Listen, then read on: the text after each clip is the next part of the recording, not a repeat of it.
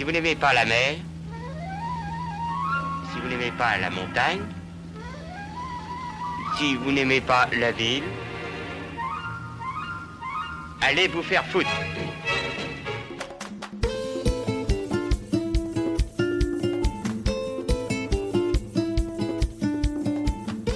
Bonjour à toutes et à tous, c'est Charles Brumeau, diététicien. Je suis ravi de vous retrouver, que vous retrouviez dans La Poire, votre podcast qui redonne du sens à l'acte de manger dans toutes ses dimensions. Avant de commencer, j'aimerais remercier Laurent Sora, Lucille Woodward, Anthony Fardet, Caroline Gaillet, Florian Saffer, Amandine Léger, Jérémy Gorski et Anthony Bertou, auxquels j'ai laissé les clés du podcast cet été qui vous ont accompagné à ma place, chacun avec leur message, leur approche dans leur champ de compétences. Gratitude à eux d'avoir été là. Il est temps de reprendre les rênes de ce rendez-vous, pas comme les autres de l'alimentation. D'ailleurs, restez jusqu'au bout de cet épisode parce que j'ai une petite nouvelle à vous annoncer. En tout cas, j'ai vraiment plaisir à vous retrouver, à animer ce rendez-vous le plus régulièrement possible. Je voudrais déjà vous remercier de votre fidélité parce que même cet été, vous avez été nombreux et nombreuses à écouter les épisodes de Dans la poire relax. C'était important pour moi de diminuer euh, ma charge de travail l'été, mais aussi de continuer à tisser euh, cette belle pelote de laine, ce fil rouge qui nous lie tous ensemble. Alors on est encore au mois de septembre, on est encore un peu dans le rush de la rentrée, mais la rentrée elle rime souvent avec le fait de vouloir se reprendre en main, le fait de vouloir reprendre de bonnes habitudes, parfois euh, des résolutions, même si je constate chez mes patientes que les bonnes résolutions c'est un peu moins dans l'air du temps qu'il y a quelques années. Il y a bien sûr toujours cette volonté de, de reprendre le rythme, de reprendre des bonnes habitudes, mais c'est moins injonctif qu'avant. On est plus dans une logique d'équilibre. Alors dans cet épisode, je vais vous parler de comment prendre soin de soi par l'alimentation d'une part parce que c'est une problématique que je rencontre souvent chez mes patientes ou quand je vois surtout vos messages privés sur mon compte Instagram, bah là au moment de la rentrée, je pense que vous êtes bien au taquet. Et d'autre part parce que j'ai fait une supervision collective sur le self-care euh, début septembre à Wall Again Beast Fly, début septembre avec le centre de formation de diététique comportementale avec euh, Florian Saffer en l'occurrence. Et que ben, cette supervision, elle a bien enrichi ma vision du soin et qu'il y a des choses que j'aimerais vous partager. Alors prendre soin de soi, c'est une sacrée expression. Hein, quand on y pense, je crois qu'un de mes premiers rapports un peu poussés, un peu euh, réfléchi, réflexif avec ce concept de prendre soin de soi, c'était avec les travaux de l'artiste Sophie Kahl, qui avait représenté la France à la 52e Biennale de Venise, il me semble que c'était en 2007. L'exposition s'intitulait Prenez soin de vous. Elle en a ensuite fait un livre que j'ai lu avec beaucoup de curiosité alors Sophie Kahl est à Berlin, elle reçoit un mail de rupture, un mail qui la voit et qui se termine par J'aurais aimé que les choses tournent autrement, prenez soin de vous. Alors il y a des chanteuses, des historiennes, une sexologue, je me rappelle de Catherine Solano, euh, une dessinatrice, une psychanalyste. Je qu'au moment fait cela, Sophie X. X. Prenez soin de vous, Sophie X. Prenez soin de vous, Sophie. Prenez soin de vous. Et voilà comment cette expression prenez soin de vous a toujours eu euh, cette petite gâchette en moi euh, qui a fait que je m'en suis bien méfié. Bah, finalement, prendre soin de soi, ça peut valoir tout et rien dire à la fois. C'est même devenu parfois une tarte à la crème, hein, comme la notion de bienveillance. C'est propre à chacun, on peut y mettre euh, ce qu'on veut. Pour moi, prendre soin de moi facilement, c'est faire du sport, jouer, me mettre au soleil. Pour d'autres, ce serait quasiment une torture. Donc on peut être d'accord déjà sur le fait que prendre soin de soi, c'est le contenant. À nous d'y mettre et d'inventer et d'imaginer un contenu qui nous va le mieux. Si on ne parle que de l'alimentation, déjà on peut se pencher sur les éléments de contexte qui font que c'est bon pour vous. Ça peut être l'horaire du repas. Par exemple, pour moi, c'est important de ne pas manger après 15-16 heures de l'après-midi la plupart des repas parce que pour moi, ça m'aide à structurer ma journée, ça m'aide à structurer mes pauses, mais ça peut très bien ne pas être le cas pour vous puisque on a des repas qui sont très normés et ça dépend aussi de votre rythme de vie, de votre niveau de faim, etc. Ça peut aussi être le rythme du repas. Est-ce que vous êtes plutôt 20 minutes douche comprise ou plutôt 30, 45 minutes? Pour vous, c'est important de ritualiser le repas, de prendre votre temps. Ça peut être aussi le fait de cuisiner un repas. Par exemple, moi, pour le quotidien, j'aime assembler, j'aime pas cuisiner. Faut pas que ça me prenne une heure. Donc, je suis très content quand j'arrive à faire des combinaisons heureuses avec mes sensibilités alimentaires, mais en à peu près 20 minutes. Ça peut être aussi l'environnement, le fait de prendre son repas dans une pièce suffisamment lumineuse, sans trop de nuisances sonores, pas sur un coin de table avec suffisamment de place pour s'installer, d'avoir un siège confortable, d'être seul ou à plusieurs, d'avoir quelqu'un qu'on connaît, qu'on aime bien, ou que l'aspect visuel du plat donne vraiment envie de se régaler. Voilà, tous ces petits détails n'en sont pas tous ces petits détails, ils vont justement créer le contexte favorable à quelque chose qui sera vraiment bon pour vous. Finalement, ça c'est le soin qu'on se porte à soi-même, c'est ça là. On prend soin d'eux. Et bien sûr que le rituel du repas ne compte pas pour tout le monde, pareil bien sûr, mais je pense que d'y prêter un peu plus d'attention, même chez celles et ceux qui ont beaucoup d'automatisme et pour lesquels l'alimentation est purement fonctionnelle, eh bien ils verront que le temps passe pas de la même manière et que ce n'est pas la même expérience de repas. Je vous laisse une minute tranquillement pour fermer les yeux et rassembler en vous les éléments de contexte qui font que les repas ou les encas seront profondément bons et nourrissants pour vous.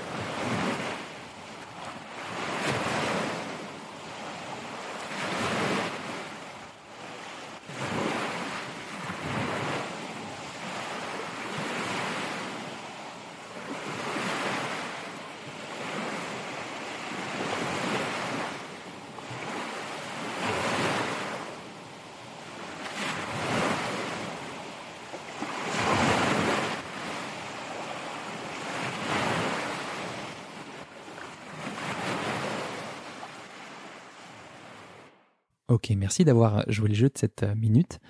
Ensuite, peut-être euh, s'intéresser aux obstacles. Et oui, il y a plein d'obstacles. Je ne sais pas si vous êtes au courant, mais notre cerveau, c'est un grand Manitou, littéralement Manitou en deux mots.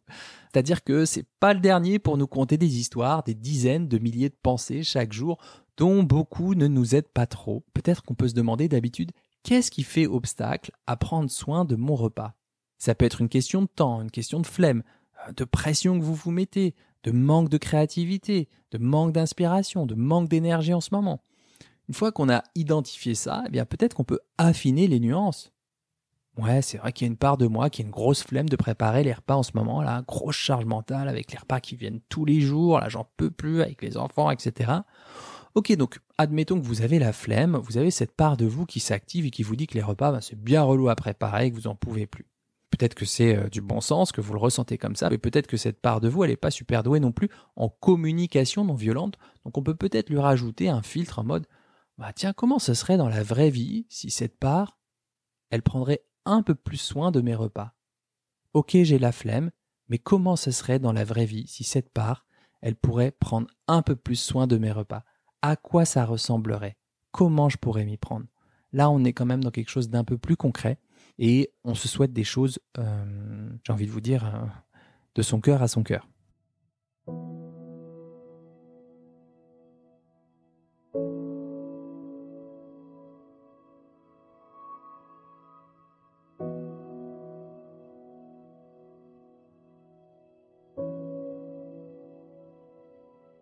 Et si les jugements reviennent trop vite?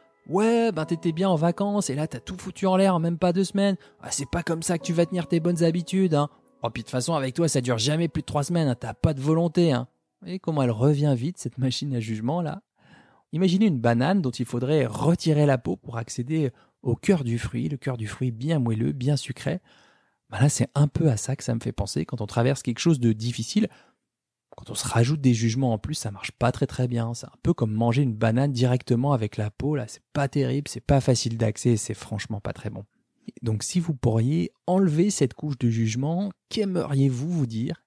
Qu'aimeriez-vous vous dire dans cette situation si vous pouvez laisser venir un message qui vient du cœur? Qu'est-ce que vous aimeriez dire à une amie qui est dans votre situation? Voilà, je vous laisse quelques secondes pour, euh, pour y réfléchir tranquillement. Je pense que ça vaut le coup, quoi. Parce que, euh, mine de rien, on se juge pas mal, tous et toutes.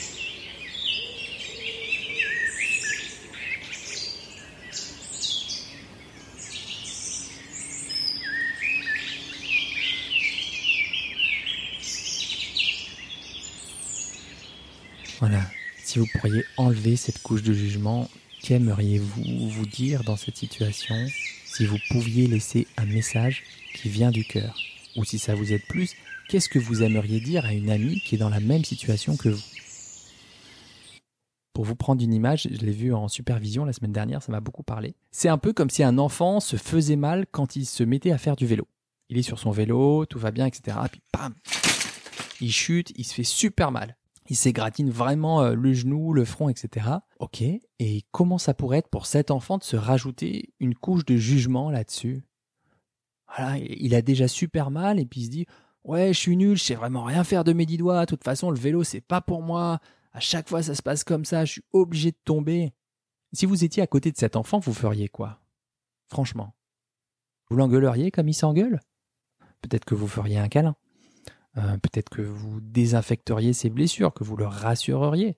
Mais pas forcément lui rajouter une couche de jugement. Et peut-être admettre que remonter sur le vélo, là, tout de suite, c'est pas THE priorité.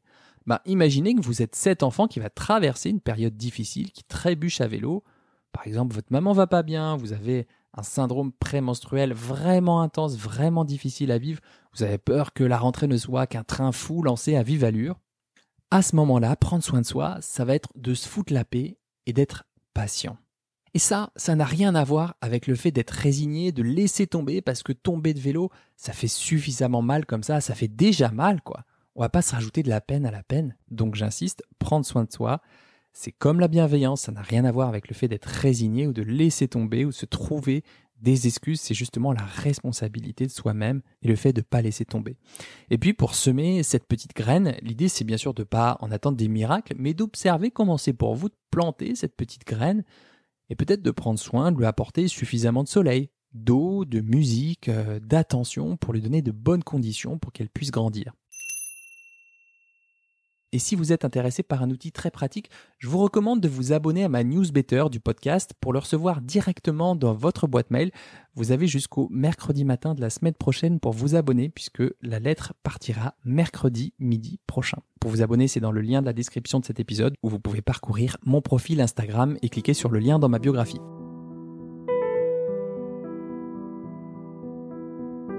Et si on reprenait les bonnes habitudes? Une pause s'impose parce que ça fait déjà beaucoup d'infos et je trouve intéressant aussi de prendre soin de ces ménages parce que j'ai pas envie de mobiliser toutes vos ressources attentionnelles. Euh, voilà, peut-être que c'est le moment de vous poser tranquillement quelque part, de fermer les yeux, pourquoi pas de vous laisser porter. Je vous ai trouvé un poème de Lou Michel, qui est une poétesse belge née en 1965, donc euh, contemporaine, un poème qui s'intitule Si demain, qui est très en lien avec l'espoir, et vu qu'elle est beaucoup intervenue auprès des plus démunis, je pense qu'elle en connaît un rayon sur l'espoir. Si demain, le soleil me glisse des mains, qu'importe le chagrin, il y a toujours un lever, quelque part sur un chemin, un sentier, un horizon qui va se rhabiller. Après d'illusions, s'être dénudé. Si demain la lune se met à érailler le voile d'un ciel étoilé, qu'importe ce qu'il y a à repriser, il y aura toujours un lever quelque part sur une voie lactée. Si demain une étoile se meurt de ne plus brasiller, qu'importe les pas effacés, il y aura toujours un lever, quelque part où je pourrais me déposer.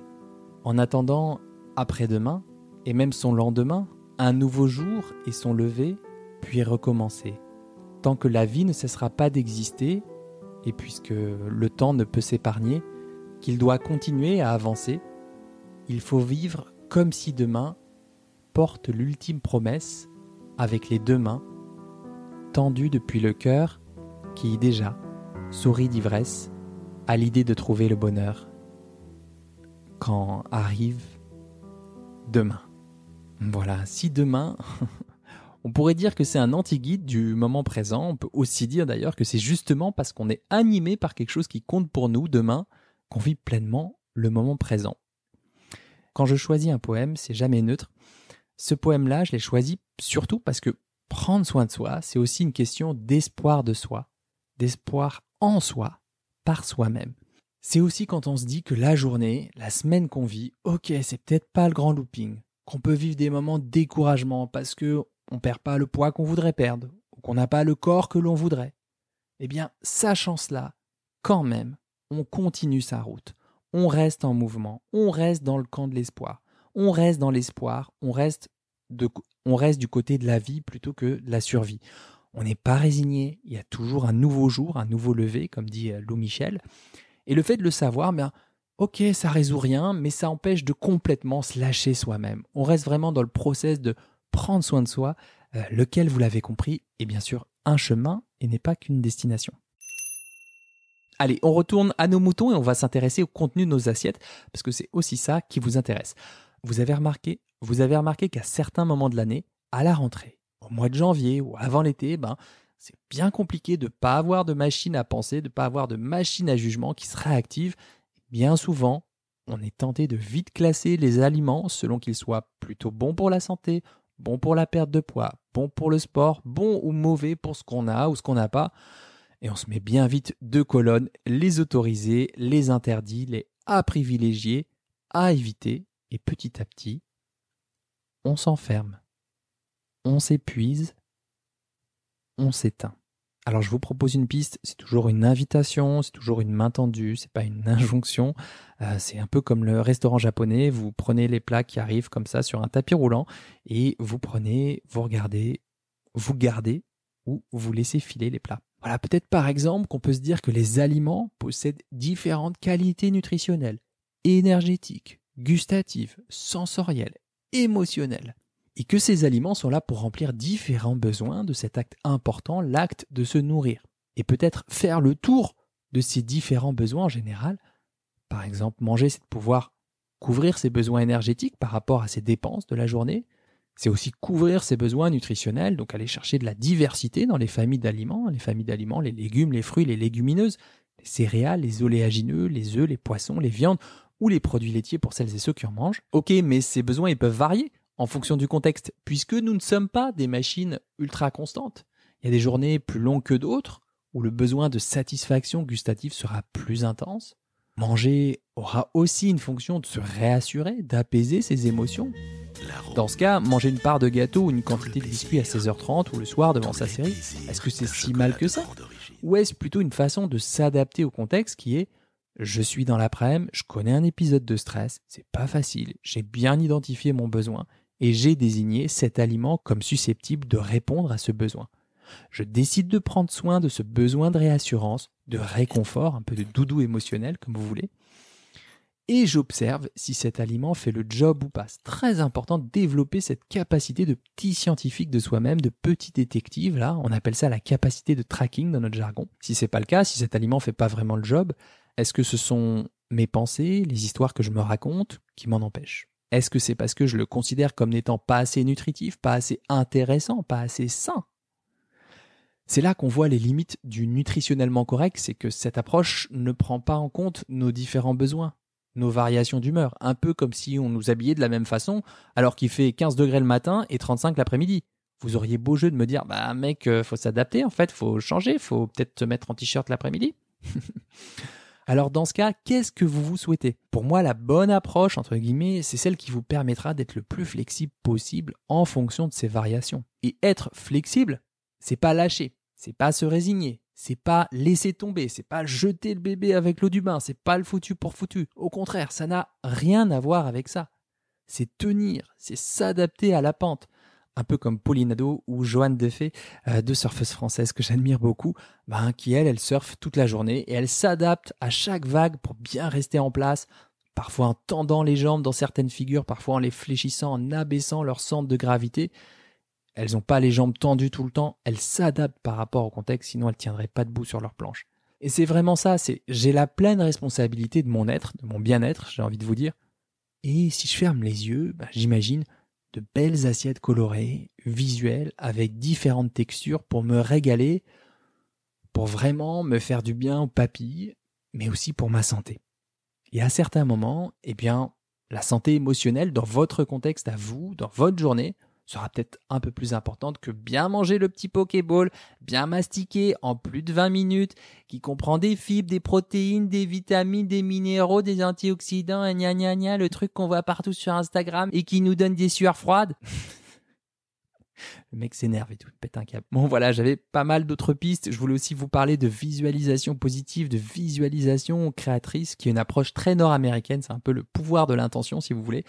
Mais je voudrais d'abord avoir terminé le bouquin pour vous en parler tranquillement et vous faire une synthèse bien sentie. Voilà, pour terminer, je voulais aussi vous annoncer quelque chose, une décision mûrement réfléchie. Ça y est, je... Je, je vais me teindre en blonde.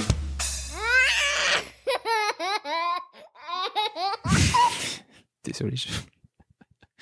Boulet Bon, plus sérieusement, après avoir mûrement réfléchi, je vous annonce que dans la poire va passer en bimensuel, c'est-à-dire deux fois par mois. Donc concrètement, au lieu de chaque semaine, eh bien vous aurez un épisode de Dans la poire chaque mois et un épisode de Dans la poire express qui sera plus pratique à picorer. Donc ça vous fera deux en tout chaque mois. Voilà, pour tout vous dire, ça me fait bien mal au cœur euh, d'accepter de ne plus être là chaque semaine avec vous.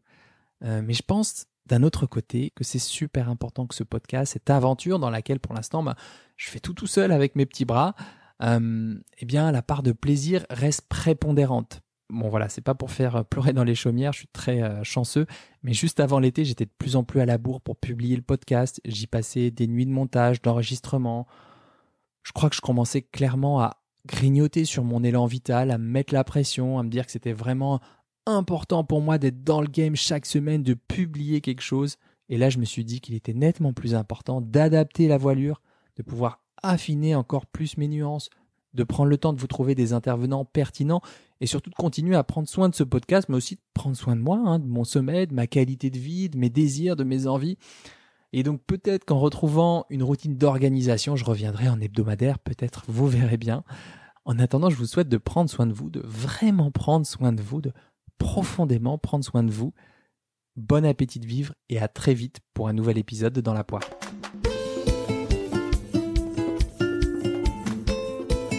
Si vous avez appris au moins une chose, une seule chose dans cet épisode, le meilleur moyen pour soutenir mon travail et m'aider à faire connaître Dans la poire, c'est de le partager.